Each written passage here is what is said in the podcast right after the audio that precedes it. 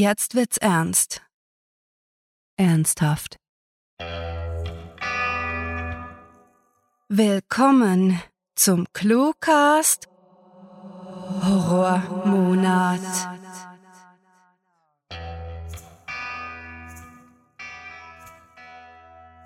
Liebe Zuhörer, wir haben uns während diesem Halloween-Oktober zusammen gegruselt, rasante Spannung ertragen, psychologischen Thrill überstanden und durften sogar hier und da leise über das Unglück anderer schmunzeln.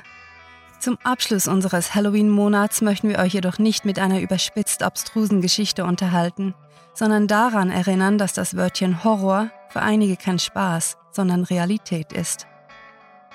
Krieg, Krankheit, bittere Lebensumstände, zutiefst bedauerliche Ereignisse. Es gibt so viele Dinge, die uns in einen Zustand der Angst, Verzweiflung und Ohnmacht schleudern können. Genau davon handelt die heutige Kurzgeschichte. Nicht von der wonnig schauderlichen Freude am Horror, sondern von einem Szenario, das sich leider immer wieder zu wiederholen droht. Einem Amoklauf an einer Schule. Wir möchten euch bitten, euch kurz zu überlegen, ob ihr diese Geschichte hören möchtet. Wenn ihr euch nicht sicher seid, ob ihr euch mit diesem schweren Thema konfrontieren wollt, bitten wir euch ausnahmsweise eine Episode des Cluecasts auszulassen. Solltet ihr heute dennoch bei uns bleiben wollen, vielen lieben Dank. Wir werden nach der Kurzgeschichte noch einige Worte dazu sagen, also bleibt doch bitte dran.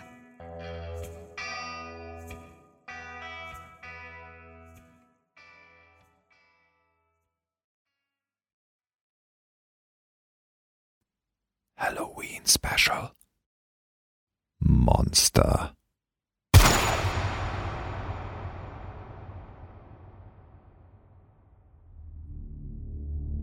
Ich habe diese schrecklich nichtssagende Farbe, mit welcher letztes Jahr sämtliche Tür- und Fensterrahmen gestrichen worden sind, schon immer gehasst. Sie war weder grün noch grau und sie biss sich mit Tinas Blut, das in einem wilden Muster darauf verspritzt worden war. Ich saß zusammen mit einigen meiner Klassenkameraden im einzigen Gruppenraum des kleinen Schulhauses und beobachtete Leonie, die zitternd unter einem Pult kauerte, sich sanft hin und her wiegte und leise summte, so als würde sie versuchen, sich in den Schlaf zu singen. Als es begonnen hatte, hatten wir noch an ein spontanes Fest mit Feuerwerk geglaubt und waren auf den Flur gelaufen. Auf eben jenen Flur, auf dem Tina nun leblos am Boden lag. Ihr müsst leise bleiben, flüsterte unser Lehrer erneut verzweifelt, währenddem er ständig nervös von der Türbarrikade zu uns und wieder zurückblickte und nicht mehr in der Lage war, uns Sicherheit vorzugaukeln. Es war schon einige Zeit ruhig und die Schusssalven waren nur noch sporadisch zu hören. Doch wir wussten, dass er immer noch hier war und die aufgestellten Tische vor der großen Fensterfront boten uns lediglich psychologischen Schutz vor dem, was kommen mochte. Wir hatten ihn nur kurz gesehen, als er vor dem Eingang durchgelaufen war und wahllos in die perplexe Menschenmenge geschossen hatte, in der wir uns befanden. Ich hatte ihn ohne seine langen Haare nicht sofort erkannt, doch es war Matthias gewesen, der mit einem grausamen Lächeln auf den Lippen durch das vereinsamt wirkende Schulhaus geschlendert war. Der Anblick des jungen Mannes, wie er uns scheinbar gelassen und fröhlich mit dem Gewehr seines Vaters gejagt hatte, brachte die Erinnerung an den Tag zurück, als die Schulleiterin in unsere Klasse gekommen war und Matthias mitgenommen hatte. Sein alter Herr hatte sich, vermutlich mit demselben Gewehr, das Leben genommen, und kurz darauf hatte Klaus Witze darüber gemacht und ihm kichernd und feixend gesagt, ich würde mir auch den Kopf wegblasen, wenn ich so einen Verlierer zum Sohn hätte. Marina saß dicht neben mir und umklammerte meine Hand. Ich kannte sie nicht gut, und obschon wir schon seit zwei Jahren dieselbe Klasse besuchten, hatte ich kaum je etwas mit ihr zu tun gehabt. Doch in der Not sucht man Freundschaft, sogar bei Fremden. Wieso tut er das? murmelte sie wieder und wieder, wie ein Mantra, und ein flüchtiger Blick auf den Twitter-Feed meines Handys verriet mir, dass diese Frage die ganze Schule bewegte. Warum tut er das? Ich wollte es nicht, wehrte mich mit aller Kraft dagegen, doch ich konnte meine wirren Gedanken nicht davon abhalten, zwischen all dem Chaos und meiner lähmenden Angst so etwas ähnliches wie Verständnis für den Attentäter zu finden. Widerwillig erinnerte ich mich an all die Dinge, die wir ihm angetan hatten, all die Gemeinheiten, die Bloßstellungen, die nie enden wollenden Stiche und Angriffe, deren einziger Zweck es gewesen war, uns als Gruppe näher zusammenzurücken.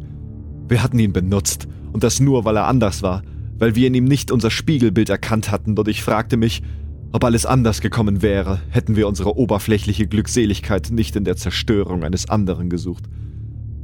Was hier geschah, war wohl die grausamste Form des Nexus Finales. Eine von unserer eigenen Boshaftigkeit ins Rollen gebrachte Kausalkette, deren Ende für uns noch unklar war. Mama, Papa, es geht mir gut. Ich liebe euch, schrieb ich mit kalten Fingerspitzen und hoffte, dass ich die Gelegenheit haben würde, ihnen diese Worte während einer Umarmung sagen zu können. Und gerade als die Nachricht gesendet worden war, sprang Kai abrupt auf und erschrak damit alle anderen, sodass sich ein ängstliches Raunen durch den Gruppenraum ausbreitete. Dieses Monster! schrie er aufgebracht, währenddem er ziellos hin und her marschierte. Dieses Monster schlachtet uns hier ab und. Ich konnte gerade zusehen, wie seine Wut durch diese simple Feststellung verschluckt wurde und senkte mein Haupt, als Kais Stimme ins Wanken geriet. Ich blickte weg, tat so, als würde mich das alles nicht berühren, als er begann zu weinen und sich zum Stoßgebet hinkniete. Bitte, o oh Herr, bitte lass uns nicht durch die Hand dieses Monsters sterben. Das Warten wurde mir unerträglich, und ich hatte jedes Zeitgefühl verloren. Wie lange waren wir schon hier? Wie viele Schüsse waren bereits gefallen? Und wie vielen von uns war es wie Tina ergangen? Ich schmeckte den metallisch süßlichen Geschmack von Blut in meinem Mund, als meine Unterlippe schließlich aufplatzte, nachdem ich eine gefühlte Ewigkeit auf ihr herumgekaut hatte und ich überlegte mir, ob wir nicht einfach durch die Fenster fliehen und den Sturz in Kauf nehmen sollten. Vielleicht würden einige von uns danach noch weglaufen können, und vielleicht wäre es besser, auf dem Blumenbeet vor dem Pausenplatz zu zerschellen, als wie eine Jagdtrophäe zu enden. Immerhin, dachte ich mir, hätte so jeder eine Primel als Grabblume. Wir haben alle gewusst, dass er seltsam ist, aber ich hätte nie gedacht, dass Matthias so krank sein könnte, sagte Marina, die bisher nur stumm dagesessen war und von Kai hinter die Deckung hatte getragen werden müssen. Zaghaft und aus einem Grund, den ich nicht kannte, antwortete ich, er ist nicht krank und er ist kein Monster. Er ist ein Mensch, genauso wie wir. Nur wir haben ihn nie wie einem behandelt. Ich fühlte, wie mich plötzlich alle bestürzt anstarrten, und ich verstand ihre Fassungslosigkeit. Ich selbst konnte ja kaum glauben, was ich gerade gesagt hatte. Das was hier gerade passiert, fuhr ich fort, ohne es zu wollen, ist ein Syndrom unseres Verhaltens, eine schreckliche Nebenwirkung unserer Bösartigkeit, und obwohl es keine Entschuldigung dafür geben kann, können, nein, dürfen wir nicht so tun, als wären wir nicht ein Teil davon. Nach mir hatte niemand mehr gesprochen. Sogar das Weinen war verstummt und nur Herr Baumgartners raschelnde Kleider waren zu hören, als er hinter den aufgestellten Tischen von einem Schüler zum nächsten kroch, um uns zu beruhigen. Als die Schüsse wieder anfingen und wir gespannt horchten, ob sie näher kamen, entwich mir ein Schluchzen. Es ist soweit, dachte ich und tippte eine letzte Botschaft an meine Eltern. Ich liebe euch von ganzem Herzen, schrieb ich und hoffte, dass die beiden unwissend dem normalen Tagesgeschäft in der Patisserie nachgingen, ohne etwas von alledem, was hier geschah, mitbekommen zu haben. Ich wünschte mir so sehr, dass sie noch einige Stunden oder wenigstens einige Minuten länger nichts wissen mussten und glücklich sein konnten, bevor sich alles für immer verändern würde. Die Holzsplitter flogen dicht an meinem Gesicht vorbei und ich starrte entsetzt auf das Loch, das wie durch Magie in der Tischplatte vor mir aufgetaucht war. Nur nebenbei bemerkte ich, wie die anderen panisch zu den Fenstern rannten, schrien, hinfielen und übereinander stolperten. Überall lagen die Scherben der verbarrikadierten Milchglastür, die unter Matthias schweren Stiefeln knirschten, als er durch eine Öffnung kletterte und danach ruhig auf uns zuschritt. Marina war wie versteinert sitzen geblieben, und ich konnte nicht aufstehen und hielt weiter ihre Hand, selbst nachdem das Blut sich auf dem Teppich ausbreitete, wie eine blühende Blume. Einige versuchten verzweifelt auf Matthias einzureden, und ich konnte den herzzerreißenden Schrei hören, als Kai versuchte, sich auf ihn zu stürzen und einige Meter vor mir zu Boden ging. Danach schritt mein Schulkamerad auf mich zu. Seine Waffe klickte und seine Stiefel blieben direkt vor mir stehen. Es tut mir leid, hörte ich mich sagen. Es tut mir leid. Wir sind Frankenstein. Ich schloss die Augen und wartete.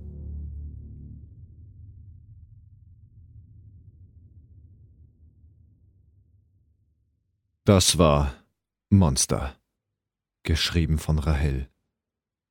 Für euch gelesen hat Dennis Prasetio.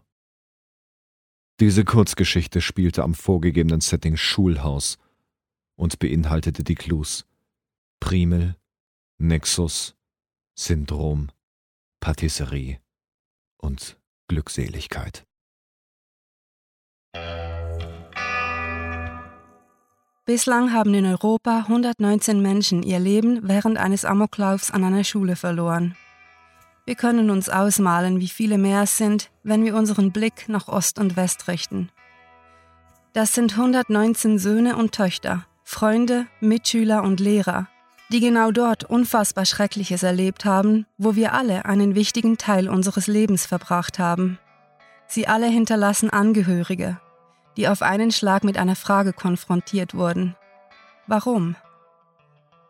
Wir maßen uns nicht an, diese vielschichtige und unglaublich schwierige Frage beantworten zu können, aber wir sind der Meinung, dass Literatur nicht zuletzt auch ein Weg sein kann, solch bedrückende und wichtige Themen anzusprechen. Für mich als Autorin und ehemalige Schülerin gehört dazu einerseits, dass man seiner Hilflosigkeit, Trauer und Wut Gehör verschafft, dass man das apathische Schulterzucken für eine Weile im Schrank verstaut und offen, ehrlich und gerade heraus sagt, das macht uns betroffen. Andererseits gehört für mich auch die schmerzliche Einsicht dazu, dass wir als Gesellschaft unfreiwillig eine Mitverantwortung tragen. Ich möchte auf keinen Fall zum Ausdruck bringen, dass diese grausamen Handlungen allein durch soziale Begebenheiten erklärt werden können oder sollten. Dennoch dürfen wir nicht vergessen, dass Aggression und konstanter Druck in seltenen Fällen zu extremen Reaktionen führen können. Dass wir dieser Brutalität mit Betroffenheit, Trauer und Erschütterung begegnen, ist menschlich. Aber wir sollten uns darüber im Klaren sein, dass wir mit unserem Handeln oder Nichthandeln unsere Mitmenschen beeinflussen und die sozialen Faktoren hinter einer solch abscheulichen Tat vollkommen auszublenden, wäre kurzsichtig. Mit Sicherheit, nein, mit absoluter Sicherheit ist die in der Kurzgeschichte beschriebene Tat niemals unter keinen Umständen zu entschuldigen. Ebenso wenig soll der Täter oder die Täterin von der Verantwortung reingewaschen werden. Doch ich persönlich halte es für wertvoll und wichtig, dass wir neben all der Betroffenheit, Wut und Trauer auch Raum für die Frage lassen, welche Rolle wir dabei spielen und was wir als Gesellschaft und Individuen dazu beisteuern können, die Menschlichkeit in Frankensteins Monster zu erhalten. Vielleicht, wenn wir als Kollektiv lernen, die Mistgabeln und Fackeln in der Scheune zu lassen, mit Nachsicht und Freundlichkeit auf unsere Mitmenschen zugehen und zuhören, können wir unsere Möglichkeiten nutzen. Das mag naiv sein, aber ich denke, wir sollten dennoch daran festhalten. Ein besonderes Dankeschön geht an den Sprecher dieser Kurzgeschichte, Dennis Prasitio. Lieber Dennis, wir danken dir dafür, dass du dich dieser Aufgabe gestellt hast und diese Geschichte mit deiner Stimme, deinem Engagement und deinem Mitgefühl Leben eingehaucht hast. Wir ermutigen unsere Zuhörer, diesen Helden des Cluecast auf seinen Seiten zu besuchen und ihm bei der Gelegenheit einige freundliche Worte dazulassen. Hallo zusammen, mein Name ist Dennis Prasetio, ich bin 85er Jahrgang und gebürtiger Hamburger, lebe aber zurzeit im wunderschönen Bühl im Badener Land. Äh, beruflich arbeite ich eigentlich als Hörgeräteakustikermeister und als Sprecher tobe ich mich jetzt seit Anfang 2015 aus. Äh, bin über die Plattform hörtalk.de auf das Ganze aufmerksam geworden und habe jetzt äh, doch schon bei diversen äh, Hörspielen und auch Spielemodifikationen mitgewirkt. Ähm, war auch Offsprecher für einen kleinen Filmbeitrag und äh, ja, bin äh, für viele Projekte eigentlich immer gerne offen, versuche, probiere vieles aus mach, spreche selber gerne eher so, so Thriller- und Krimi-artige Sachen. Äh, bin aber auch gerne so für etwas abgefahrene Rollen zu haben. Äh, wenn ihr mal reinhören wollt, was ich so alles mache, ich habe eine kleine Facebook-Seite, da lade ich so meine Aufnahmen hoch. Äh, Facebook.de slash Dennis Prasetio Audio, äh, alles zusammengeschrieben. Könnt ihr gerne mal reinhören, was ich so mache. Ansonsten wünsche ich euch noch hier viel Spaß. Äh, bis bald und auf Wiederhören. Wir werden auch in Zukunft Kurzgeschichten veröffentlichen, die ernste Themen ansprechen und uns bemühen, dies mit dem größtmöglichen Respekt vor unseren werten Lesern, Zuhörern, Sprechern und vor allem den Betroffenen zu tun. Wenn ihr eure Gedanken zu dieser Episode mit uns teilen möchtet, findet ihr uns wie üblich auf Facebook, Twitter und Co. Sagt uns, was ihr euch in Bezug auf schwierige Themen von uns erhofft wir freuen uns darauf, von euch zu hören und dazu zu lernen. Damit endet der Halloween-Monat des Cluecast und wir versprechen euch, dass es erst einmal fröhlicher weitergehen wird. Auf dass wir dem Schrecken ins Gesicht sehen und Stück für Stück lernen, wie man ihm die Stirn bieten kann, ohne ihm zu erlauben, uns die Freude zu rauben. Mit aufrichtigem Dank fürs Zuhören und den besten Wünschen. Eure Cluecaster.